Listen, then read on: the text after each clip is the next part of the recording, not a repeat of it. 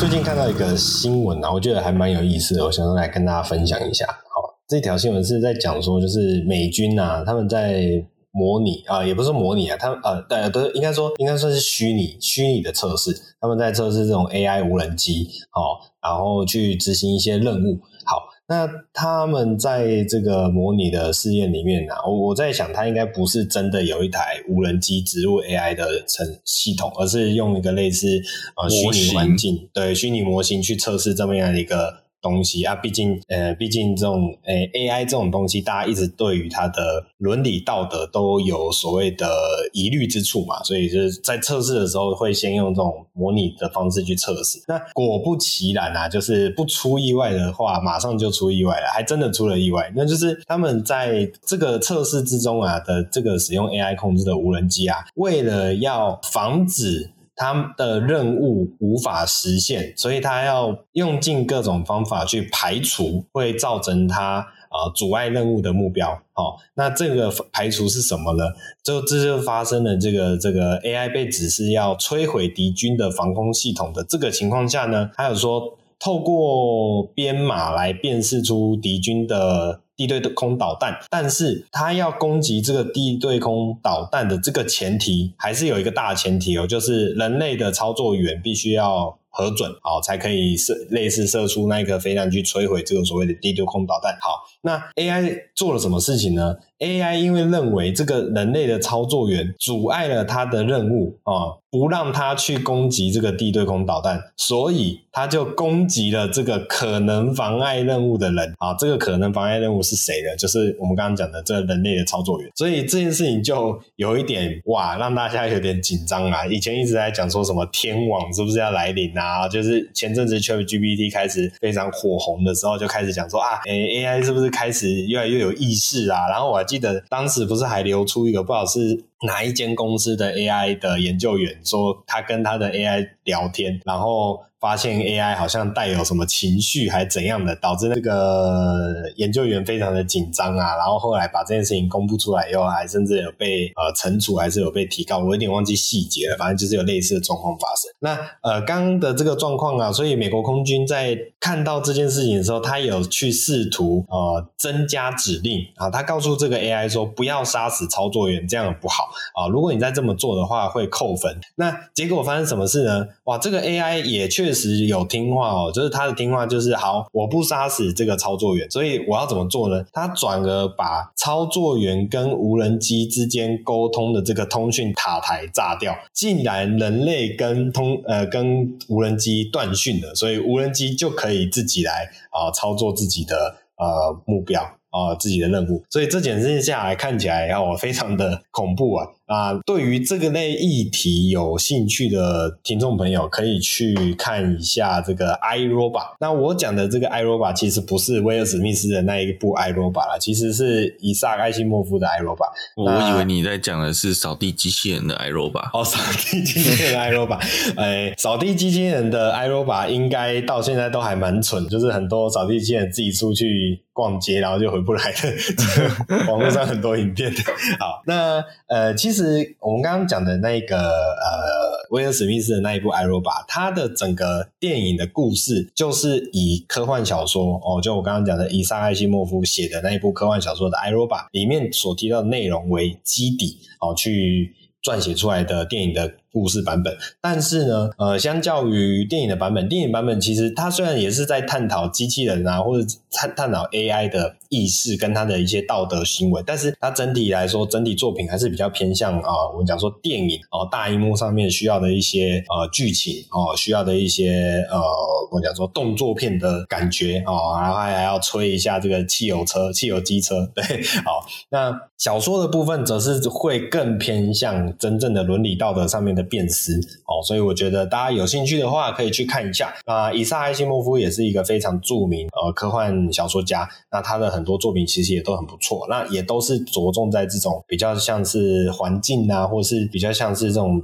广大世界观的一些道德伦理上面的辨识的这这些事情，甚至以萨基摩还是有这种机器人之父之称啊，因为呃所谓的机器人定律有一个第零条叫做呃机器人不可以用任何形式来伤害人类。啊，这个条文细节我有一点不是这么全面的记得，但反正大意上就是这样。呃、就所谓机器人三大法则嘛，对对对，但是还是第零法则，对，但是我讲真的，三大法则大家好像觉得好像从小我们看这些什么影剧作品，嗯、看科幻小说，好像讲的理所当然，对不对？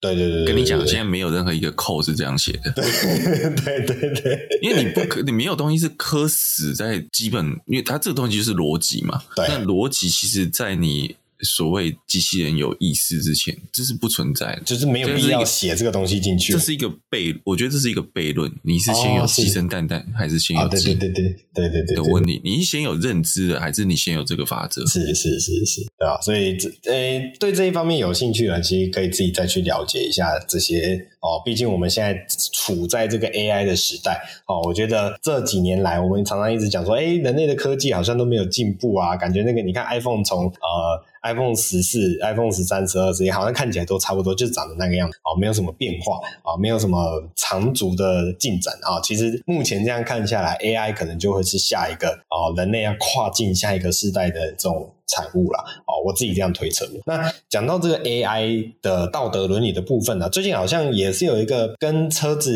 有关系的这种消失。其实没有没有，其实这个已经很久了，哦，已经很久了。从特斯拉有自动驾驶之后开始，大家就争论你什么时候，因为我们前面都讲到自动驾驶从就是 level one level 零到 level five 嘛，对不对？嗯，level five 就是完全没有方向盘，然后里面没有所谓驾驶这个东西了，然后就车子自己开。那自从有这些定位。之后就一直都会有，就像类似刚刚讲那个 AI 无人机的问题，就是对它不会真的去杀人，但是我今天碰到意外状况的时候，这个自动驾驶系统，嗯，它要选的是保我这台车，保我这个驾驶车上的乘客，还是我要保？路上的路人的问题，对对对对，没错，是有点像以前那个讲说有一种那个那个铁路的问题嘛，就是电车命题啊，或者什么铁轨命题，对，就是像你就说做两二选一的一个选择，但最好是不要二选一。但是人我们在道路上的情况就是会面临到，最终有些情况就是你得两个选一个，嗯、那这个时候的责任归属问题，或是 AI 怎么写，AI 它会做什么判断？嗯，对，这是一直以来就是一个长久的问题，就是因为当然你可以说它。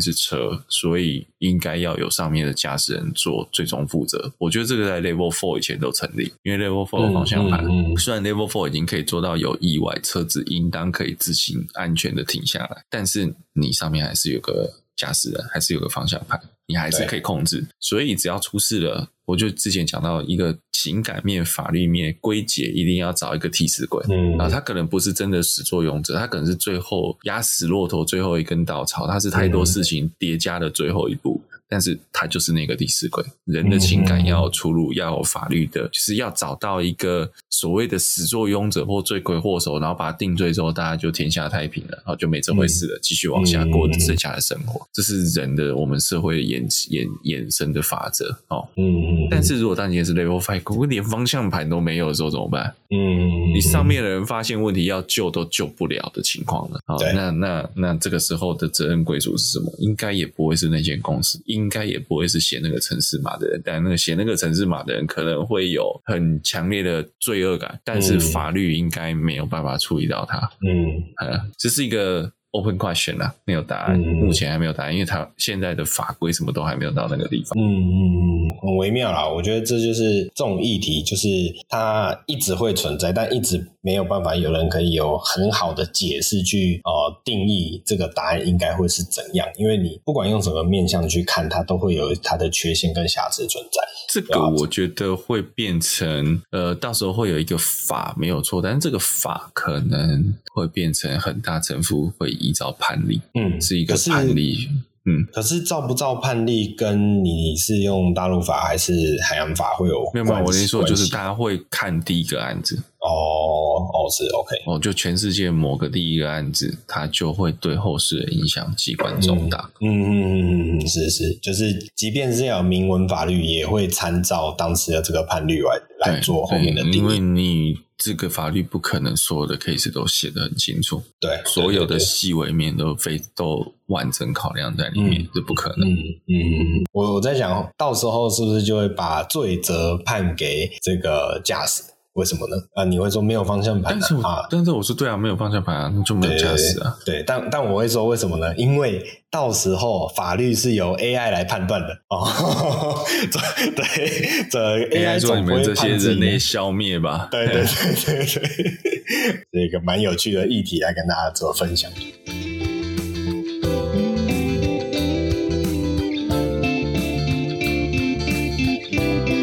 大家好，我是蜜龟，我是卷毛，我是学长。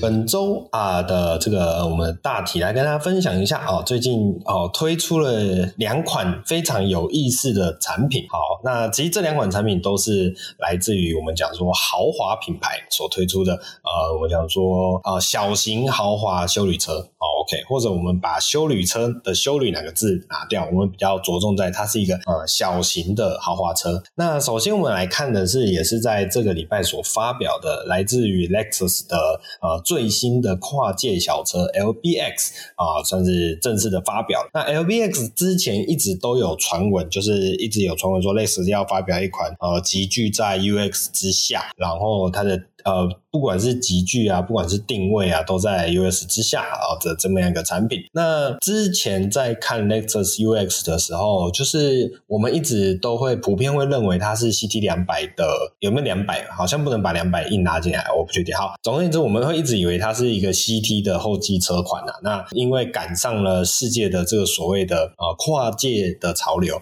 所以把 CT 这么样一个掀背车稍微拉高一点，然后重新定位成这种所谓的。都会型修旅，那 CT 啊，不管是 CT 啊，或者是不管是 UX 啊，其实我们都可以很直觉的感觉到，它真的不是一台很大的车，OK。但是你在整个市场定位之下，你还是会觉得它算是我们讲说算是呃豪华车、豪华品牌里面的最小级距了吧？哦，就觉得应该差不多最小就是这样，已经很入门。很小，很入门。结果没想到呢，Lexus 最近又推出了这一款 LBX。那 LBX 有一个很算是很特别的地方吧，哦，就是它是所谓的 Lexus 里面啊，所有的产品里面第二款有三个字母的车子啊。第一款是超跑的 LFA。那除了 LFA 以外，大家对于 Lexus 的车辆的命名，我们之前有一集有聊到，像比如说 UX 啊、NX、RX 啊，或者是什么 LC 啊、呃 EC 啊。LS，不好意思，对对对对对，对这样的命名定定名的方式。那这次的 LBX 它代表的是什么呢？目前看到有人去这样解读，叫做 Lexus Breakthrough Crossover。OK，那 Lexus 没有疑问嘛？Crossover 也没有疑问啊。那 Breakthrough 这样的一个智慧啊，看起来它就是想要去展示说，它这款车是想要一个突破框架的作品。好。我们先点到这边来跟两位讨论一下，你觉得这一款 LBX 它有突破框架吗？有啊，变小了，变小 就是，就是那个本来 Lexus 最小框框就这么小，然后它又更小了。哦、OK OK，哦，它突破的是尺寸上的框架。它、啊、还有一个是你还没讲到动力上的框架哦，动力哦，是是是是，因为它用了三缸，哎，对对对对，对，过去 Lexus 没有。我印象中没有三缸车，没有三缸。豪华车目前有用三缸的吗？有有三缸啊 W 也有三缸，B N W 也有三缸啊，i 八就是三缸啊，宾士也是三缸。哦，是是是，了解。所以是 Lexus 第一次尝试使用三缸的引擎。我我这样讲好了，我刚刚讲的以及有点最特殊的，你没想到的车型用了三缸，就是 i 八。哦，是对，确实，确实，以那个价位给你一个三缸，你会不会觉得很哦？可是，可是我的认知，i 八的三缸它只是一个辅助性的动力，没有，它是它的主力动力，哦、它是油加电，没有错哦。但是它的油也是啊，还有一个也是三缸的，嗯，但这个这大家就更更难接触了。Koenigsegg 哦，Koenigsegg 三缸可以六百 CC 可以榨出嗯六百一六百 CC 榨出六百匹马力的样子吧。嗯嗯嗯嗯嗯，对啊，这歪了歪了。但是比如说 breakthrough，另外一个就是我觉得另外 breakthrough 就是。他动用了三缸引擎对，那既然来讲到了三缸引擎啊，我们来聊一下为什么它会有这样的配置。好，这要用为什么吗？我觉得，哦、呃，好，我们先来聊。好，就是因因为它其实这一款车有一个非常紧密血缘关系的，呃，也是算是兄弟车款，其实就是才前阵子才跟大家分享到的 Toyota Yaris Cross。那呃，到目前为止这么样的一个消息，就会让我觉得蛮。特别的好，因为我们知道 NX 跟 RAV4 其实也是呃某种程度上是有关联性的。然后像 UX 跟这个呃 CHR 哦，虽然 CHR 相对的存在感非常的薄弱啊，但是它确实也是来自于同样的一个我讲说车款设定。好，那这一次 LBX 所推出之后啊，呃，很明显它也是跟 Yaris Cross 有着这个。相同的关系啦，只是这就衍生到说，诶、我们刚刚讲说突破框架嘛，突破了 Lexus 一直以来的豪华定位的框架，反而是往下走一点的这种感觉。哦，这个议题我们待会会再进一步的讨论。嗯，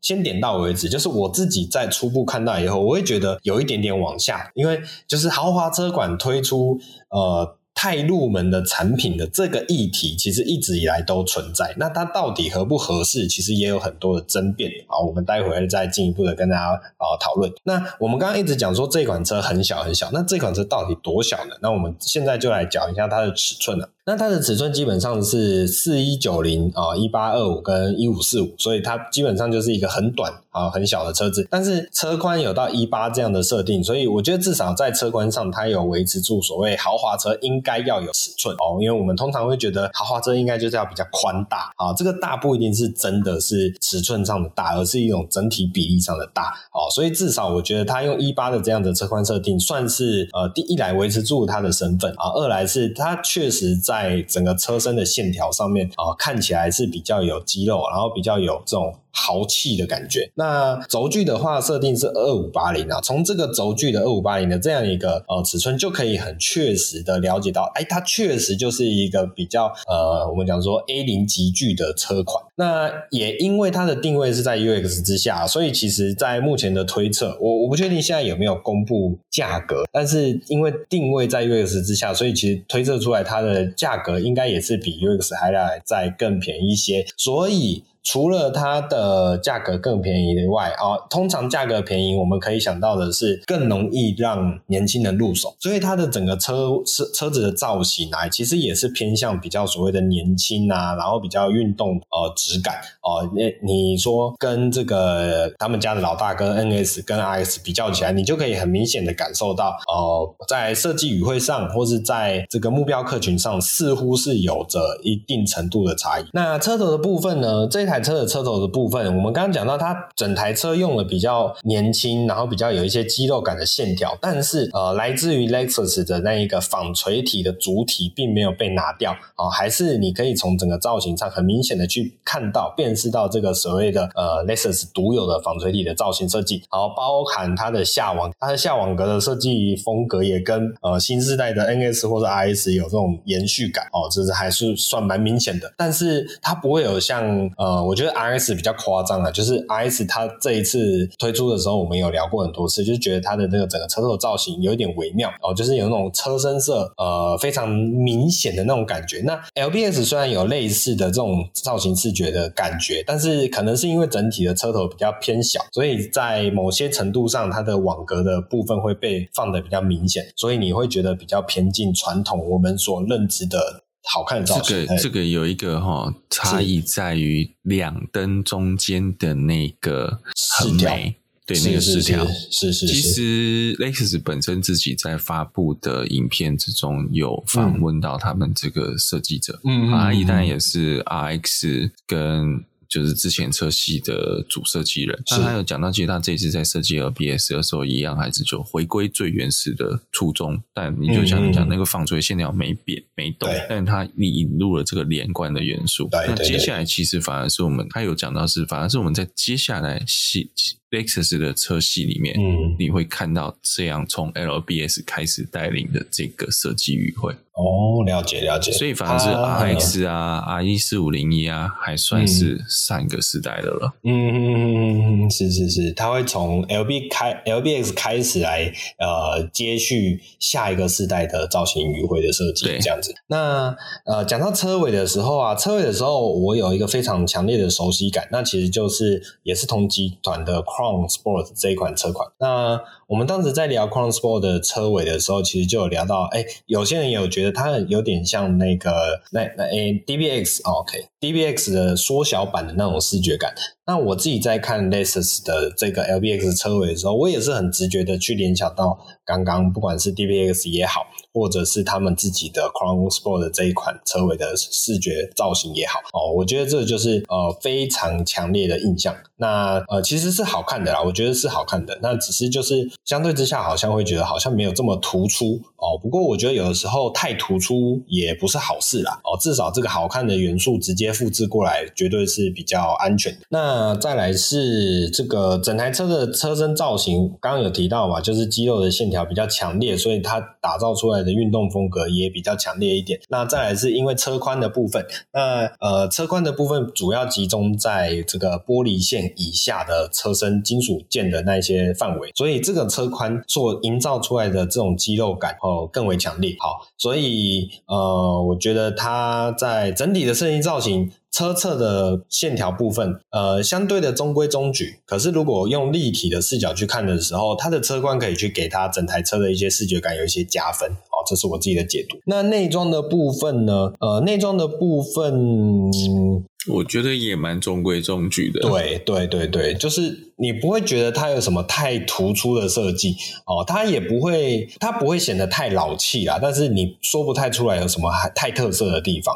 哦，所以我觉得就还算可以接受。以这么样一台小级距的车子，我觉得这样的设计算是可以接受了。那我们刚刚聊到的都是比较偏向外观啊、内装啊。那动力的部分，我再继续补充一下。那这个动力的部分，它使用的是与 Yaris Cross 呃 Yaris Cross 所相同的哦。我一开始有提到一点五升的三缸呃油电引擎，然后配上了 C P T C V T 的变速箱。这一款车呢，LBX 有提供。所谓的前驱版本以及四驱版本啊，两种版本啊。然后我记得我在呃不晓得哪一个资料里面有看到，呃前驱版本会配上的是后扭力梁，然后四驱版本才会配上后多连杆。哦，这么样的一个车型差异哦，也算是蛮，也不能算特别啦，因为其实像 Golf 就是有类似的操作嘛，就是呃低规哦，Focus 是是是，就是有低规版跟高规版啊，会有一些呃车体悬吊形式的差别。讲豪华品牌，A Class 也是啦。哦，是是是是是是，哎是对啊，是 G O A 还是 A A 吧？哈，我记得记得 A A，我记得 A 跟 G O A 也是相同的。最便宜的就是最最便，但是我讲的是说最便宜的车型是是是用扭力梁。有我有印象，A 是这样没有错。所以有这么样一个设定啊，然后在刚刚讲到的动力的部分啊，这个最大的输出哦，估计是一百三十六匹以及十八点八公斤米的呃，这个我讲说马力与扭力的规格。那以这个 A 零级 A 零级距离来讲，一百三十六匹，我觉得也够啦，也堪用。虽然它可能不是非常的猛爆性，但是通常买 Lexus 车子的人也。不这么猛爆性吧？我自己零到一百九点二秒嘛，你到一百九点二，前驱版的前驱版，哎，零到对，那么那也是一个十秒快车，对不对？十秒十 秒快车，这是十秒慢车，哦，十秒慢车都可以啦，都可以，反正会买 Lexus，我我觉得是这样啊。以目前这样看下来，你会买 Lexus，然后又买了 LBX 的人。应该真的对动力都不太会有什么特别的感受啊，对啊，也不是两百卖那么好了哦，对啊，对啊，对啊，没错，就是挂着一个 Lexus 的标，拜托哦。那另外啦，另外有一个算是额外的讨论啊，就是 Lexus 有表示啊，LBX 这一次导入了新的工法来呃制造所谓的隔音材料，那这样的一个隔音材料呢，可以让整台车。哦，可以很有效果的去消除一些车内的噪音。OK，那但是呢，它它有什么特别之处呢？它想表达的是，呃，大多数的车厂是所用使用所谓的吸音材质，所以你一般像是房间有那种所谓的隔音工程，它也是在你的车身的板件跟内装之间塞很多所谓的呃吸音材啊，或是一些。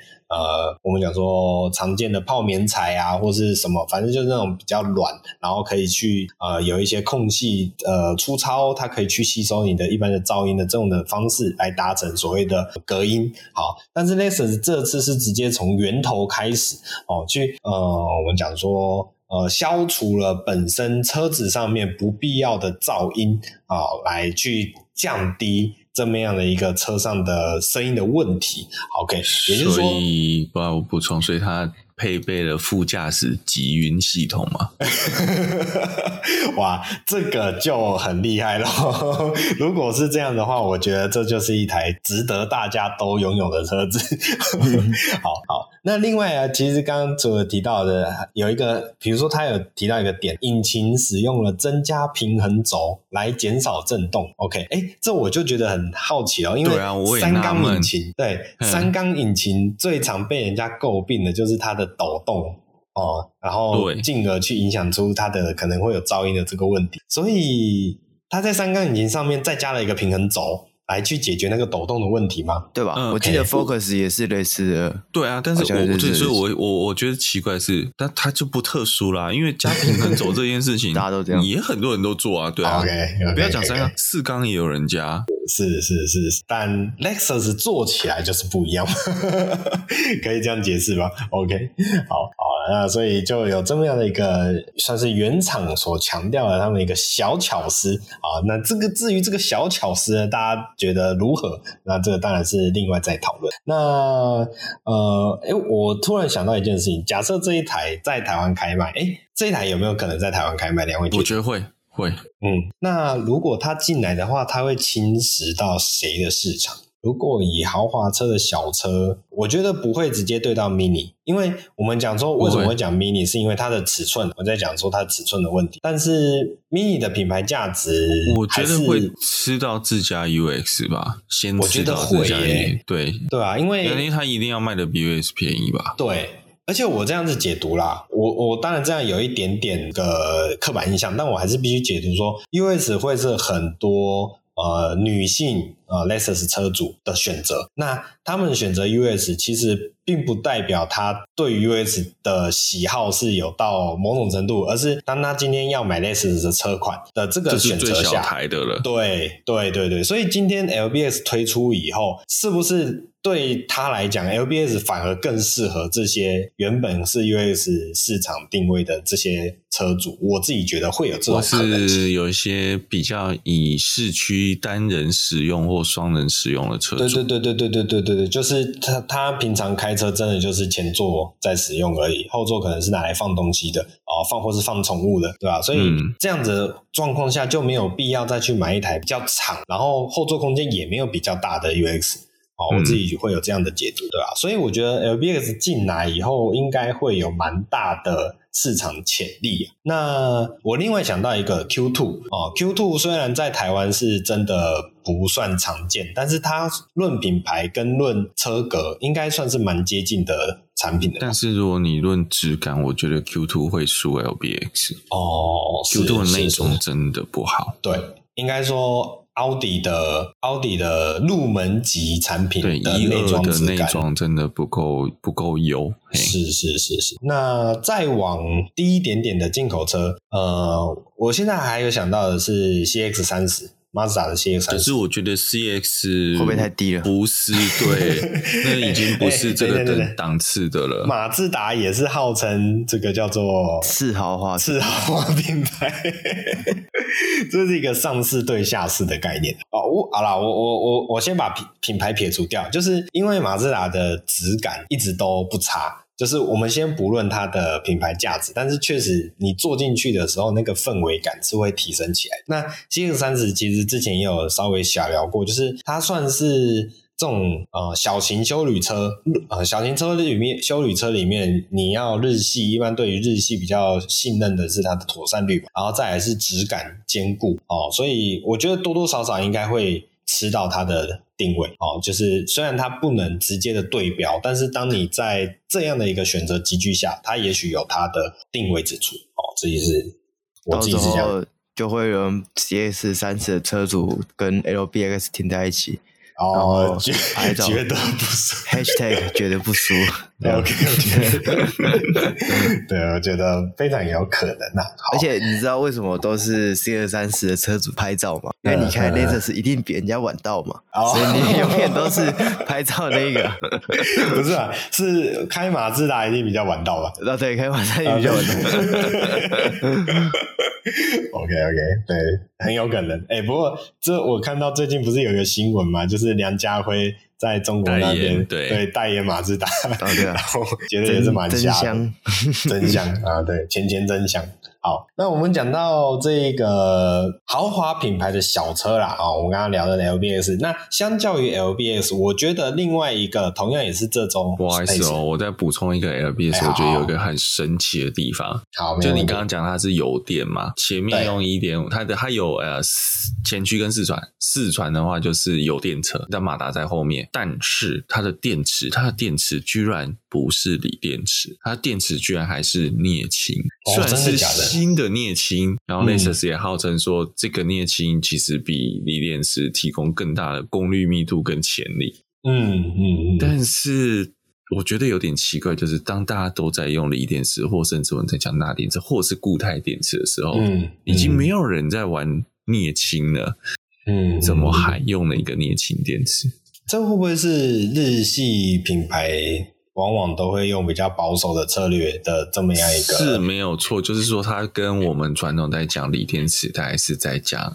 纯电车，对对对，可是你说包括连 Volvo 啊，我们就不要讲四八 B，我们就讲 Plug-in Hybrid 的 PHEV，大部分也都还是用锂电池啊，因为当它功率大到一个程度的时候，嗯，或者是超跑品牌都是用锂电池，嗯，就很少看到一个豪华品牌，然后它还在用镍氢。如果你说 Camry 用镍氢就算了啦，那个成本考量。是是，当然你说投这个 LBS 也有可能是因为成本考量，因为它就是要从 Corolla Cross 那边，呃，不，Yaris Cross 那边拉过来。对对对对。那 Yaris Cross 用镍氢，它当然不会独树一格去用力点，但是我觉得这对我来讲会有点像是降规。嗯嗯嗯嗯嗯，其实它可能就。摆明了就是也不能叫做降规啊，呃，应该都对他来讲，他的设定的初衷就是我就是要在现有的资源下搞一个豪华品牌的产品出来，嗯，对吧？对，这就是一种妥协，对哦，妥协可以这样讲。那同。本哎，同一周所另外一个品牌所发表的另外一个产品呢、啊，我觉得就比较切题，就更符合是我们大家对于豪华车，然后入门小车的一个想象，因为它就像我们刚刚讲的 LBX，它很摆明的就是 Yaris Cross 所贴牌出来的东西的那种感觉，嗯、但相对之下，呃，Volvo 所发表的 EX30。它就是真的是呃独具匠心，从头开始打造的这一款小台的修理车。因为就像学长有分享他的这个原厂的广告影片哦。你知道那个算广告影片吗？对，那是原厂啊。我觉得这支影片非常的有意思。对对对对对，它原厂它就它其实介绍影片哦，它等于就是一个发表会的影片。对，它叫做 EX30 Unboxing 开箱文。嗯。对对对对对，没错没错。对，它利用了一些看起来像是开箱一台模型车的手法，来串联整台整个这一个 EX 三十这一款车的一些不管是特色也好啊，设计理理念也好啊等等之类的。那我觉得呃。跟刚刚的 Lexus LBX 相比，EX 三十为什么我会说更切题？因为它整台车的设计初衷就是为了要小。，LBS 它是先有了一台小台的 Yaris Cross，那 Yaris Cross 我们之前在聊的时候，其实也有提到嘛，它呃某种程度上是 Daihatsu 这种小型车平台哦贴出来的东西。那你从 Daihatsu 贴上 Toyota，再贴上 Lexus，呃，虽然它不管在造型上或是质感、内装质感上都还是维持了 Lexus 的水准，但你还是可以感受得到，它就是一个呃比较嗯比较 VAG 化的那一种东西，但。这一次的 EX30 啊，它整个从它的影片，我们刚刚讲到它的影片里面，就一直就有在强调，他们最初的初衷就是为了要打造一台跟环境去做配合去跟环境去做融合的这一款小车哦，小就是他们的目的，因为他们觉得我们讲说北约的简约风格嘛，他们觉得小。就是另外一种简约风哦，就是当你没有需要这么多大体积哦，你没有需要这么多大的车内空间，或是没有需要这么多大的外观样貌的时候，你为什么要强迫自己去选择这些又大又重，然后又不环保的产品？所以他们推出了这一款纯电的 EX30，我觉得这就是它呃整个 Volvo 在这一次发表这个产品之后，我可以很直觉的感受到它的理念的特别之处。那 EX30 部分，学长可以来帮我们做简单的介绍吗？OK，其实卷毛刚刚就带到一个重要一点，它其实在这支 EX30 unboxing 的广告里面贯穿的就是，就 Volvo CEO 自己来讲，然后我觉得这影片真的非常的可爱。大家可以去看一下，它、嗯、一个贯穿的要领就是 small is big，嗯嗯，就是车小不代表你的格局就要小，对，小可以做很多事情，小可以让你的生活也还是可以让你的生活有不同的变化。那一个这是 ES30 打造的话题就是 for life，就是它其实你生活的 style 之一。嗯并不是一个车子的工具而已。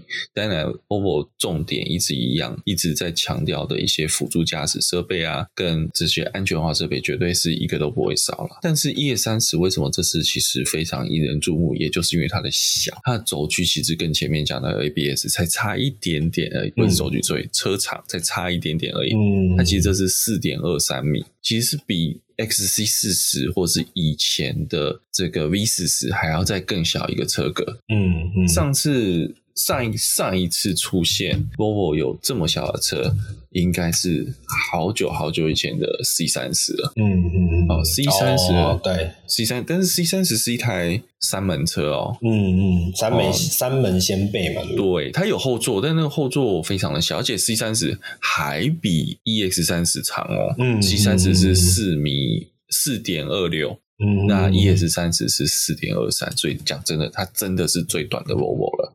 嗯，那另外一个其实是他们在强调说，这是一台最快的 Volvo。嗯，如果你今天是一个顶规版本双马达大电量的话，它的零一百可以做到三点六秒。哦，其实已经有点吊打一些高性能电动跑车了，电动房车，甚至你说，说你在说刚刚的十秒快车，没有没有没有，我是认真的在说 啊，它其实已经可以电很多，像你说它比 Model Y 还要快了，对对对对，Model Y Performance 还要快了，那也比很多保时捷油车的保时捷快了，嗯、啊，不过这就是电车优势啊，电车就是快零到一百，但是一百到两百就不一定了。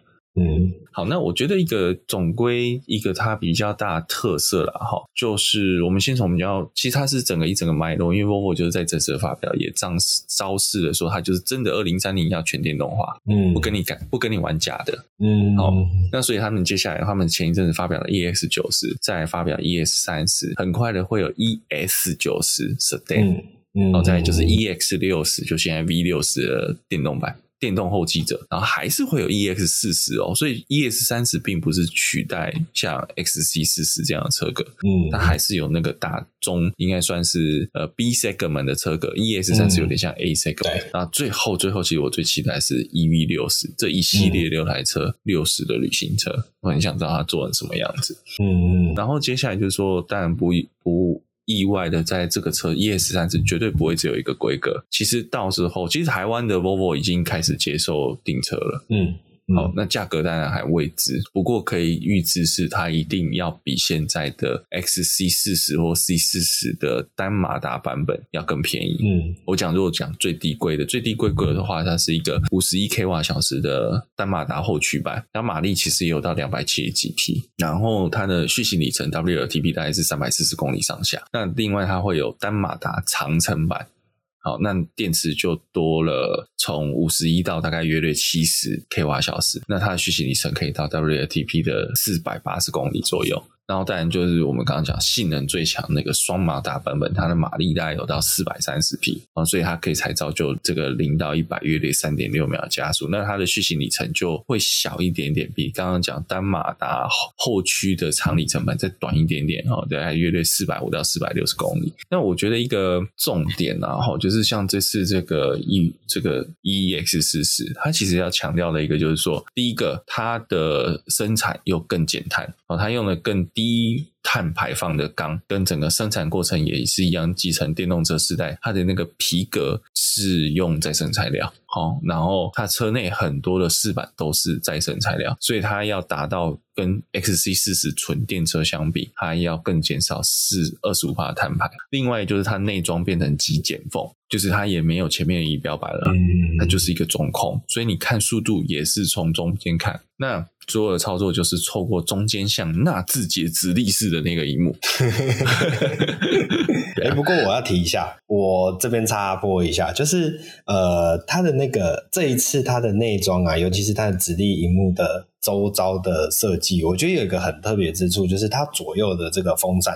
呃、欸，不好意思，不是风出风口，风口对，它的出风口是做的有一点像是外露式的设计，开放式的，对，开放式的设计，我觉得这很令我有点惊讶，对，因为我们讲说，呃，从我那啊的这种直立式，以及像是 Subaru 现在这一样是类似这种直立式的布局。他们都会用一个很粗大的外框去把整个荧幕包住哦，然后呃也包住这个出风口。那我那在 U U R X 的时候改变了这个出风口的布局，就是改成这种横向式的布局，所以就解算是稍微解决掉了这个问题。但这一次这个 EX 三十它还是延续这么样一个直立式的呃，我讲说平板设计，但是它就把出风口做的像刚刚学长讲这种开放式的这种感觉。那我当然现在。在还不确定它实际上吹起来的感受会是怎样，但是至少它在这么样的一个大胆的创新的设计之下，有它的品味跟独到之处。对，这是我想要的。觉得 Volvo 在冷房效果上不会太差。嗯嗯嗯，是是是。然后因为刚刚讲了，还有一个有趣的就是它。没有了前面的仪表板，它也没有台车显示器哦。嗯、至少现在在样车上面没有看到。是，我知道它前面是完全没有东西，但它前面有一个很像仪表的东西，那个不是，那个是镜头，它是要来做驾驶人感知的，看你们睡着，嗯、看你在看哪里这样子。嗯、然后我觉得他真的是这次在 ES 三十上面极简风到极点，它门上面什么都没有，它门上面就只有门把跟放放。放置物的空间，嗯、甚至它置物的空间里面连杯架都没有，嗯、啊，它就是要把它非常简单化。哦，它所有的控制就是集中在中央扶手上面的小小的几个按钮跟中控荧幕上面。那这个极简风，另外一个极简风就是音响。但它这个极简风并不是把你的音质省掉了，而是以前我们常常在讲说极的，我们有我我们也有曾经做过喇叭的专题嘛，嗯，嗯，就是常常那大家好像在强调说，我现在这个车子里面几声道啊，十九只喇叭，啊，然后功率多少啊，嗯、然后在 ES 三十，诶，喇叭门上面喇叭全部不见了。嗯，它变成伤疤，对，喇叭全部都在前挡风玻璃下面，对对。那这个伤疤会牺牲掉音质吗？其实我觉得不尽然。虽然我不是很喜欢伤疤这个东西，但是你也不得不说，伤疤的确是一种科技工艺的结合。哎、嗯，我可以问一下，为什么没有很喜欢伤疤？因为。声学的东西跟摄影的东西是很像，嗯，就是它就是物理的，对，所以你如果伤疤在单体小，跟它的材料就是塑胶，嗯，你有有它会有它的天花板，哦，懂，极就是说它可以，对对，它可能可以模拟出某些喇叭。呃，什么样的效果？但是它有它的物理极限，而且那是不纯的。哦，但是现在也没有所谓纯或不纯啊，因为现在都是电子化了嘛，喇叭也都是电子化了。嗯，嗯，但是就是说它的质地上是没有办法做到满分的。嗯嗯嗯，但是日常使用够了，尤其像你今天车子使用是有很多外部噪音干扰的情况下，我觉得够了。哦，只要你有是是可以做得好的啦，哈，嗯，好，那为什么要做这样子呢？也是一个极简风，它要省去那些到门板上面的线路，嗯，跟你这些音源线，嗯，我觉得它是被乌俄战争下的月老的那一种，不是，哦，不是，对，我觉得这也是被乌俄战争吓到，因为当时乌俄战争就有讲说很多限速，汽车生产的限速都是从乌克兰出来，对，我觉得这可能是一个影响。另外一个当然就是环保，也是环保，嗯，哦，你要。减碳、减少制造成本，所以我觉得他选用桑巴也不错。嗯、因为买这台小车，我相信啊，他不会，他的所有人不会要求要有这个 XC 九十或是 EX 九十那种音质，嗯，那种歌剧院模式，嗯，我觉得他不会要。不是不，那个不是他的诉求。其实回头看这台车的诉求，其实从我们之前讲过一台车是一样的，就是大陆的极客 X，那时候就有讲极客 X，它设定就不是一台四人车或五人，它就是设定成双人用都会小车，所以它那时候有很多置物空间、收纳空间的窗。一旦这个在 ES 三十上面并没有，因为取向并不同，但是它底盘是一样的，啊，就是 SEA 啊，然后它车格也差不多，差不了多少。其实你可以把它想成，它今年就是一个欧规化的极客 X，我觉得也不为过，但它比极客 X 好看多了。哦，极客 X 的外观实在是惨不忍睹、不忍直视了。哦，那时候我就讲了嘛，好外观是大叔，就是不知道为什么极客很爱设计这种奇怪的外观。对，那那这个 ES 三十的这个外观造型，我觉得算好看，但是是不是非常好看？嗯，我。持保留态度哦，好的原因是因为这个前引擎的那个那个呃，我们以前在水箱罩那部分，它现在就变成全平面了嘛。那个前你不能讲前引擎，我讲前马前面前盖到那个折线，我并没有很喜欢。但是、哦、接下来我要讲，但是它同时也展了一台车的那个前盖，我就很喜欢，就是 EX 三十 Crossover，嗯嗯嗯，好 Cross Country 啦，就 CC、嗯、EX 三十 CC，它是一个越野车，那台台湾好像还没有要进，还不知道会不会进，那就是做了一些。轮拱上面的黑化，底板黑化，最漂亮就是它前面那一面，嗯、呃，算是风挡，嗯嗯，就是我们讲保险杆上面那块，对，潜水这样照那个位置，跟后面。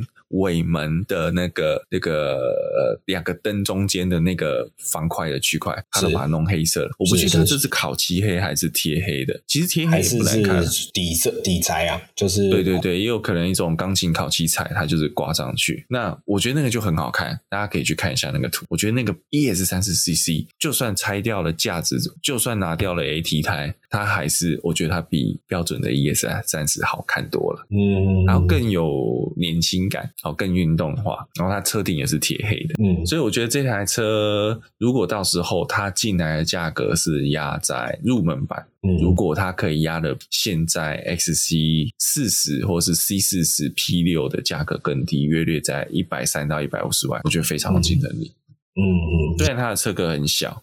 好，的确是这个这个车走，就算它是电动车，它里面走 GT 是是蛮悲剧的。嗯嗯嗯，就是我会说，像我就看到德国那个，我蛮喜欢一个姐，那个也是车媒主持人，还有一百八十九公分，他前面坐他的位置，他根本后面塞不进去。嗯嗯嗯，对，我我相信如果我去开也是类似的状况，这也是为什么我后来放弃 Polo，换了家里换了另外一台车的原因，就是。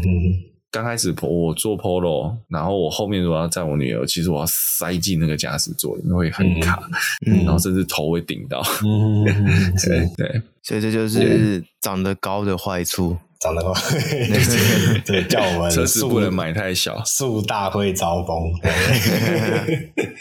呃，我想来补充一个点呢，就是我我觉得它这算是在 EX30 上面，我看到一个很具有设计巧思的地方，就是它的中中控台下面的置物空间。嗯嗯，就是呃，因为一般小型车啊，小型车有一个问题点，就是你的车宽通常也不会真的很宽，因为你本身车长不长。那你如果车长在不长的情况下，车宽很宽，整台车会变得很胖，会比较臃肿。OK，然后再加上因为小车通常也是为了一些呃比较。都会环境使用，所以你车宽太宽，其实也呃会让你的车子不是这么好行走。所以呃，通常在这种小车的设定下，啊、呃，座位跟座位之间，比如说我们讲说正驾跟副驾之间的空间会相对的小，那也就导致你的中控台的生存空间也会跟着在减小。那这一次 EX30 在呃这样的设定之下，他又想要去保有所谓的足够的置物空间哦，他就做了一个很特别的设计，我觉得这非常的有创意，就是呃我们它的中控扶手、中央扶手啊，其实是不能打开来的，它不是我们一般印象中的车子的中央扶手是直接会可以把那个叫做靠垫的地方啊往上掀起来，然后底下会有一个比较深的置物槽，它不是，它是让。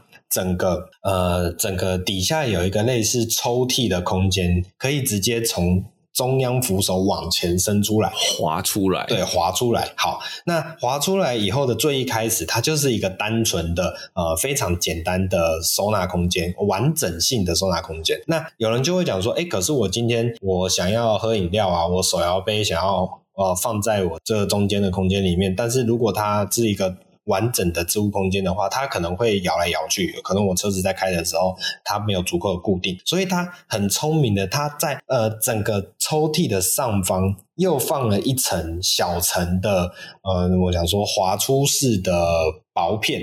那这个薄片本身就有这种我们传统对于置物架啊、置杯架概念的那两个洞，好，这两个洞另外也在用了一些我们讲说橡胶片去增加摩擦力、支撑力，好，类似这样子。但是至少就会变成说，你今天如果今天要放手机啊，或是你想要放一个比较大的女生常用的那种比较大的钱包的时候，你只要直接把抽屉抽出来就可以放进去。这个长夹要塞进去可能也有点难处，哦，就是稍微支撑住啦。OK，嗯，对对对对，那。如果你今天是要放杯子，你希望你的杯子必须有一定的支撑性的时候，你只要再把那个上层的小小抽屉或小小薄片再另外拉出来哦，这样的巧思设计的巧思，我觉得其实真的还蛮不错哦，蛮有它的特色存在。然后这整个抽屉收起来以后啊，它可以让你的呃驾驶跟副驾驶的膝部空间，很膝部的横向空间有进一步的提升，就是它不会一直存在在那边。像我们刚刚一开始讲到，如果你要把坐垫或是哪个靠垫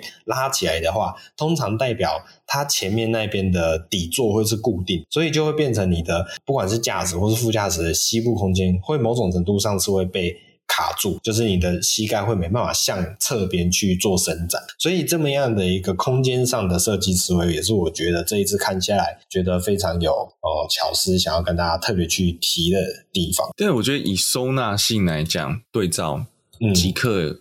X 还是比较厉害，嗯，是是是，还是有，但是上帝是公平的，哦、里面好，外面就差，哦，是是是是是，所以我我觉得整体来说是非常令人，就是就像最一开始啊、呃，它的广告所提到的一样，就是小其实就是另外一种大的这个主题性，呃，在在的在这整台车上面去显现出来。那我觉得讲到这边。我觉得啦，这两台车，不管是我们现在讲的 EX 三十还是我们刚刚讲的 LBX，应该都会来到台湾的。那来到台湾的话，两位会怎么去做？选择，呃，我当然是选 Volvo 啊。哦，是，还是好像也不用选。没有，因为因为我觉得一个差异是第一个啦，先讲动力啦。嗯、LBS 的动力就完全不吸引我。对对对对对。然后 LB 的设是车内设计也不吸引我。LBS 大概对我会觉得稍微有点意思，就是它的那个外观。嗯嗯嗯嗯嗯，但是就只有这个而已。嗯，当我外面看起来不错，可是我坐在里面开并不快乐。嗯嗯嗯，是。那 Volvo 的话，可能外观当下没有那么好，但是我相信它里面的质感跟在路上面不同于其他车辆的造型，嗯、会是吸引目光的方式之一。是，我也有可能到时候明年之后，接下来进的 Volvo 都长那个样，ES 系列都长那个样子之后，又反而路上大家看起来都都一模一样。对对对对。以后就会变成以前是大喜美、小喜美，之后就会变成大一叉、小一叉，还有长长一叉这样子。那龟龟呢？龟龟说你不买修理车？没有，我有修理车啊。哦，对耶，哦，对耶。所以其实刚刚小杨讲买修理车是我。对哦，是是是。这个 EX 三十的 CC，我自己是蛮喜欢的。我就很喜欢这种越野，有点。越野感受的这种车子，嗯，对，因为我我我认为修旅车就是要就是要 off road，如果要 on road 的话，嗯，为什么我要买修旅车？那么多很快的车可以选，哦，对不对？对，你有贴地飞行可以选，为什么要飞高高这样？对对，所以我认为修旅车就是要就是你要么买很低的车跑车，嗯，要么要买很高的车，高就是要高到极致，嗯，低就是要低到极致，这样。OK，对，所以我认为。像是 LBX 这种，一看它就是纯市区用的休旅车，我就没有很喜欢。嗯、就像 X1 或者是像呃、叉 Two 一样，就它它们都有一个问题，就是它摆明设计出来就是要 on road 使用，就是它它就是一台纯粹的城市用的休旅车。但是我认为城市不用休旅车，嗯，对啊，就城市就开小车就好，就不用硬硬要开修理车这样。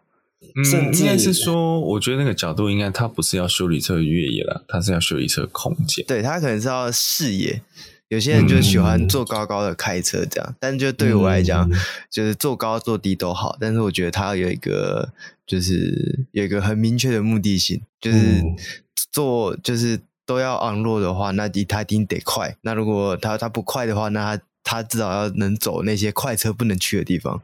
嗯嗯，对，哦、这是我对修理车的一个最基本的要求，这样，所以我一定是买四轮传动的车。就只要只要修修，他要是修理车，他一定要是也有四轮传动的。对，但是你一看他，你会觉得他是要去越野市区。很难呐、啊，很 你很难把越野这个词放到他的身上。你看，就连原厂都没有这个意思。但是，E 三十相反的，它它其实不是那么的，它不是什么 coupe 造型的修理车，它就是方方正正的小台的修理车。嗯、所以这样的设定，其实我自己蛮喜欢的。是是是，懂懂懂。那我来当个反方啦。好，那反方的论述就是，呃，首先。呃，这两台车的价格，我可以肯定，LBS 应该是比较便宜。OK，还是我到时候会被打脸？嗯、好，我觉得啦。OK，我觉得应该是啦，因为 S 三十，U U 不是 US，US 两百现在多少？一百三十几嘛，啊，差不多吧。嗯、对啊，所以 LBS 应该在一百三十内啊。但我觉得 ES 三十应该很难低于一百三十。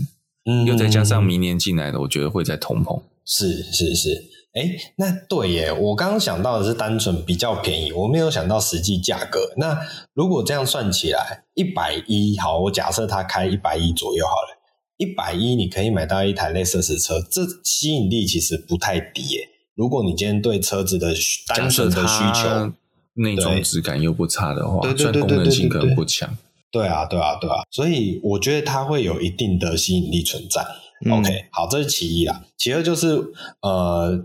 当然，造型上它确实真的很好看，呃，相对来说算是好看的，我自己这样觉得。所以我刚刚会用反方论述，还有一个点是说，呃，因为我想象的是我的女朋友哦，她一直以来都是 Lexus 的粉丝，好，所以她应该这一台车会比起 UX 啊，一定会更适合她。OK，那就是我们最一开始就聊到，就是一些啊，我们讲说女性车主。哦，可能他就像就像我们刚刚一开始讲的，平常真的也没有载多少人，就是自己开，或是顶多载一个朋友，然后座其实真的就是拿来放东西用。那这么样的一个综合评比之下，LBS 它会有非常多的吸引之吸引之处嘛，对吧、这是我自己的感受跟直觉了，然后跟大家分享一下。好，那其实，呃，我们讲说这次今天的主题啊，算是豪华品牌所推出的小车。好，那豪华品牌。推出小车这件事情啊，其实也不是这两个厂牌率先做的。像比如说最知名、最有名的，大概就是奥迪的 A1 以及 Q Two 这两个产品。那 A1 跟 Q Two 这两个产品，其实也算是这个同一个底盘打造了。那呃，对于 VAG 的车系有熟悉的。听众朋友应该都知道，呃，A One 其实就是 Polo 贴上来的哦，或者讲说 Fabia Polo 贴贴上来的。诶 Fabia 好像有点不太严格来说不太算了，应该是从 Scala 贴上来的。OK，好，那 Q Two 的话，如果我没记错，应该跟 T Cross OK，呃。哦，T-Roc 是在上一阶嘛？对，应该是跟 T-Cross 是同一阶的类似的产品。所以其实就像学长一开始有提到啊，呃，这个 A1 跟 Q2 它的内装质感其实相较之下，你会觉得跟奥迪的这个品牌的连接性低很多哦，因为不只是呃底盘呐，哦，甚至是它的这个一些设计风格也好，就是真的你会觉得是非常入门。的产品，那这个入门的程度是到你甚至觉得它只是 Mark 贴了奥迪的 Mark 而已的这种感觉。好，这也是它的一些小问题啦。那我们没有讲 BMW 跟呃 Benz，是因为呢，其实 BMW 跟 Benz 的最入门产品，我们讲说 E 系列啊，或是 A Class 啊，它其实是要对标的是到奥迪的呃。A 三 A 三的这个级距，所以它其实已经算是中型车，所以它不能算小型车。那小型车的话，在呃 Benz 跟 BMW，它都有另外用另外一个品牌去支撑这么样的一个产品线。那最大家应该也都很清楚啊，其实就是 Mini 跟 Smart 这么样两个品牌。好，那为什么会这样呢？当时是有人说是因为双 B 想要去维持他们的品牌形象，就是如果拉到太入门的话，其实是会让整体的品牌形象会被下降，因为你可能有更更轻易的容易入手，这也代表有更多人哦可以入手。那更多人可以入的时候，传统上有一句话叫做“树多必有枯枝”嘛，人多就一定会有一些奇怪的状态发生。对，所以这相对来讲会对这个品牌的形象会有一些影响啊。所以这也是以前豪华品牌可能没有这么长推出这种更入门级距、更小型车的产品的这个原因。OK，那其实之前也有这个。